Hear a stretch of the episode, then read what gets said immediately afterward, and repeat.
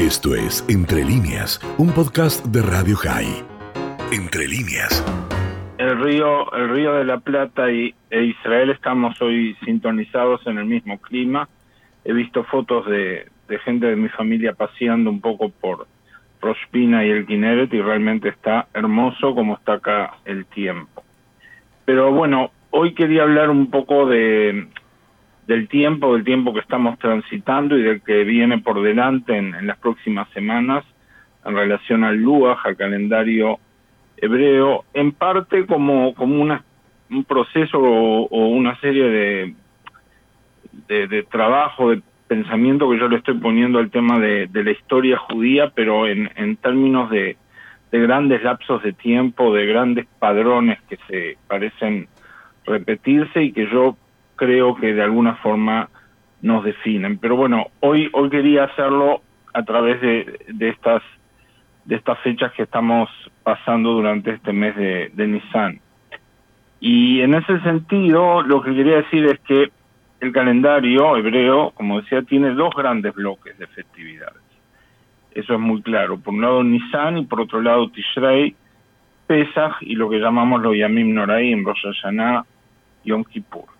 En ambos casos, las festividades se derraman por sobre los días y semanas siguientes, pero estos son los grandes mojones del calendario. Pesach no solo dura una semana u ocho días en la diáspora, sino que inicia la cuenta del Omer hasta Shavuot, siete semanas llenas de simbolismos y oportunidades que culminan con la experiencia de la revelación en el Sinaí.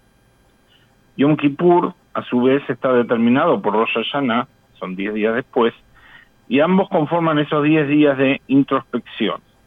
A su vez, estos determinan los ocho días de Sukkot, Shmini Atzeret, Simchat Torah, otra instancia culminante cuando terminamos de leer la Torah y comenzamos otra vez.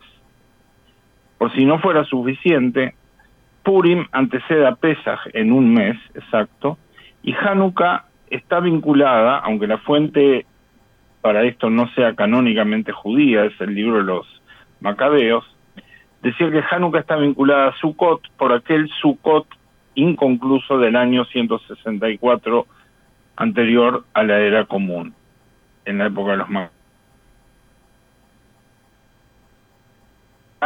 que es Pesach y, todos sus derivados, y hay un eje espiritual que es Yom Kippur y, y sus festividades adyacentes.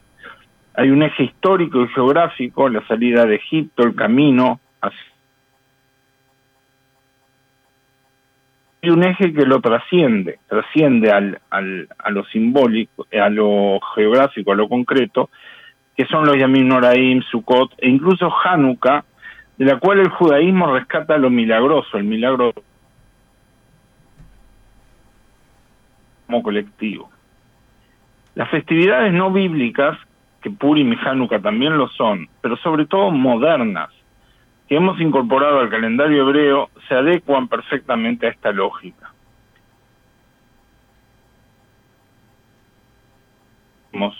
Primero Yom HaShoah y luego Yom Atzmaut, que trae consigo además Yom HaZikaron, pegado a literalmente traducido el día del holocausto judío y el día de la independencia de Israel. Del gueto de Varsovia, y el segundo la declaración de independencia leída por David Ben Gurion. Ambos hechos muy recientes en términos históricos. El levantamiento fue en 1943 y la independencia, como todos sabemos, cinco años más tarde, en 1948. Y así como nuestros sabios de bendita memoria, lo que llamamos en hebreo Hazal, construyeron un calendario que sumara significación a la vida judía del exilio, el calendario original era básicamente agrícola y vinculado al culto del templo. Los sabios, entre comillas, de la era moderna incluyeron estas fechas conmemorativas en este tiempo tan específico posterior a Pesach. No solo es primavera en el hemisferio norte, claro, y ello supone de por sí renacimiento, sino que además son fechas con trasfondo histórico, geográfico y un cierto nivel de realismo sea mito o sea verdad, la salida de Egipto nos funda. Del mismo modo, el gueto de Varsovia y la independencia de Israel nos vuelven a fundar. esta vez además con certeza histórica absoluta. Estas fechas no podían ubicarse en ningún otro periodo del calendario. Cuando se decide el levantamiento del gueto de Varsovia por parte de sus héroes y mártires como acto de resistencia, la primera noche de Pesach sirve como inspiración y sostén mítico de lo que estaba por acontecer. El momento no fue elegido al azar. Del mismo modo, quiero creer que David Ben Gurión y sus colaboradores no, no tuvieron en cuenta solo la coyuntura histórica política, sino la época del calendario. Porque incluso los hechos más históricos, científicamente, adquieren un carácter simbólico específico.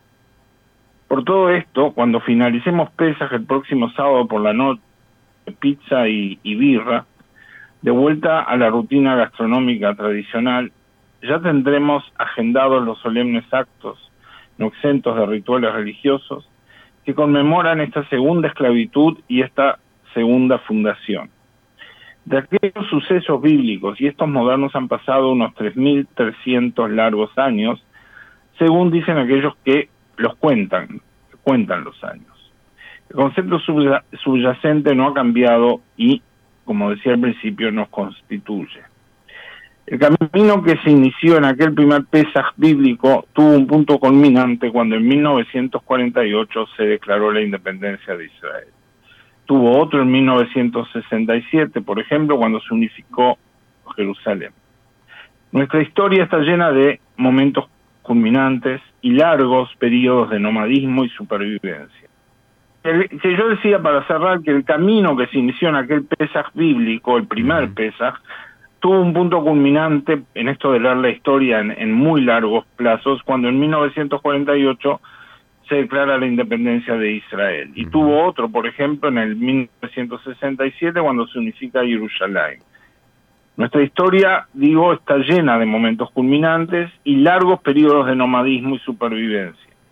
E incluso si Yom Ha'atzmaut finalmente acontece ya entrado el mes de Iyar en el calendario hebreo, el, peso semántico perdón, del mes de Nisan no podía ser más explícito. Y me parecía que tener cada dimensión de este peso semántico es en parte lo que puede sostener o sostiene o ayuda a sostener nuestra identidad. Bueno, es, es este tipo de, de lecturas históricas que a mí me gusta hacer. Este, por supuesto que hay muchos detalles que, escapan a las generalidades, pero cuando uno trata de generalizar o de visualizar grandes bloques temáticos o temporales, es justamente para tratar de entender y hacer más propio lo que uno es y lo que y, y, lo que está sucediendo en, en su vida como judío comprometido. Esto fue Entre líneas, un podcast de Radio High. Puedes seguir escuchando y compartiendo nuestro contenido en Spotify, nuestro portal radiohigh.com